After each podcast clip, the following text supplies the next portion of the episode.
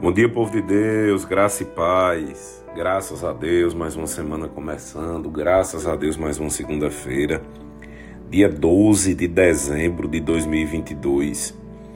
E mais uma vez eu estou aqui para te convidar. Ouve essa mensagem até o fim.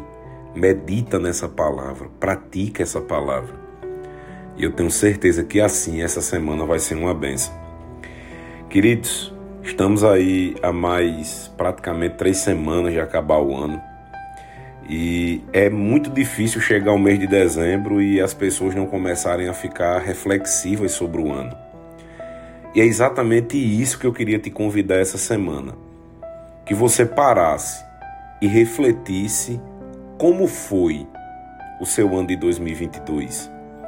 Mas eu não queria que você ficasse reflexivo de forma triste ou de forma saudosa, mas eu queria que pudéssemos ficar reflexivos, vendo o quanto evoluímos nesse ano.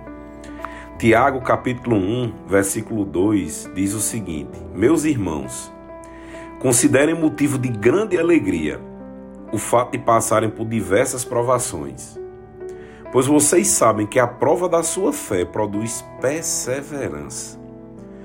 E a perseverança deve ter ação completa, a fim de que vocês sejam maduros e íntegros, sem lhe faltar coisa alguma.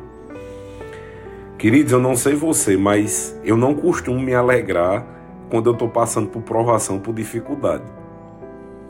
Eu preciso tomar muito cuidado para não reclamar. Mas eu queria te convidar para que pudéssemos praticar essa palavra essa semana e nos alegrarmos por todas as provações e dificuldades que passamos pelo ano de 2022. Eu já falei aqui algumas vezes, mas cada um de nós, queridos, tem um quartinho dos troféus. Esse quartinho de troféus são as conquistas que nós já tivemos ao longo de tantas batalhas na vida. E eu queria que pudéssemos entrar no quartinho dos troféus de 2022. O que foi que nós vencemos para que pudéssemos estar aqui hoje ouvindo essa palavra? E eu tenho certeza, queridos, que nós temos motivos para agradecer a Deus. Não é à toa que nós estamos aqui hoje. Não é à toa que nós passamos pelo ano de 2022. E lembrar o que a palavra diz motivo de grande alegria de passar por tribulações e provações. Porque essa perseverança, queridos, ela vai nos fortalecer. E eu tenho certeza que você e eu estamos terminando o ano de 2022 mais forte do que nós começamos. E é isso que eu queria que pudéssemos refletir. Toda dificuldade, queridos, que passamos, ela faz com que fiquemos mais fortes. E isso faz com que possamos ir para novos níveis, maiores dificuldades, mas essas maiores dificuldades também traz maiores recompensas. Amém?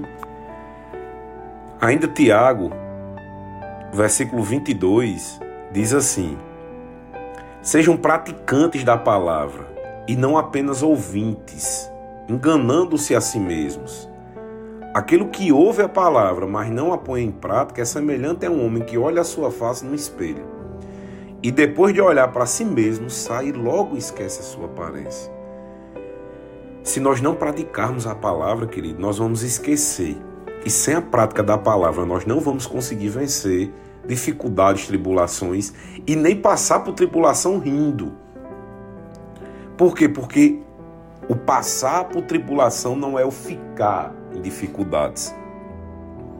Maior é o Deus que está em nós. Maior é essa palavra que nos guia, nos orienta e diz exatamente o que devemos fazer. Tira um tempo essa semana. Reflete sobre o ano de 2022 e põe na cabeça: nós somos mais do que vencedores naquele que nos amou, em Cristo. Nós somos vencedores, queridos. Estamos terminando o ano em paz, em alegria. Vamos olhar para o lado positivo e vamos agradecer a Deus por mais esse ano e por tudo que passamos. Amém? Pai, eu quero te agradecer por mais uma semana que começa. Bem-vindo, Espírito Santo. Estamos juntos e essa semana vai ser uma bênção. Declaro graça e favor, Senhor, multiplicado diante de ti e diante dos homens, todos que amamos, abençoados e livres de todo mal. Obrigado, Pai, porque tu és bom. E essa semana vai ser uma benção. Em nome de Jesus, amém. Tenham todos uma semana abençoada.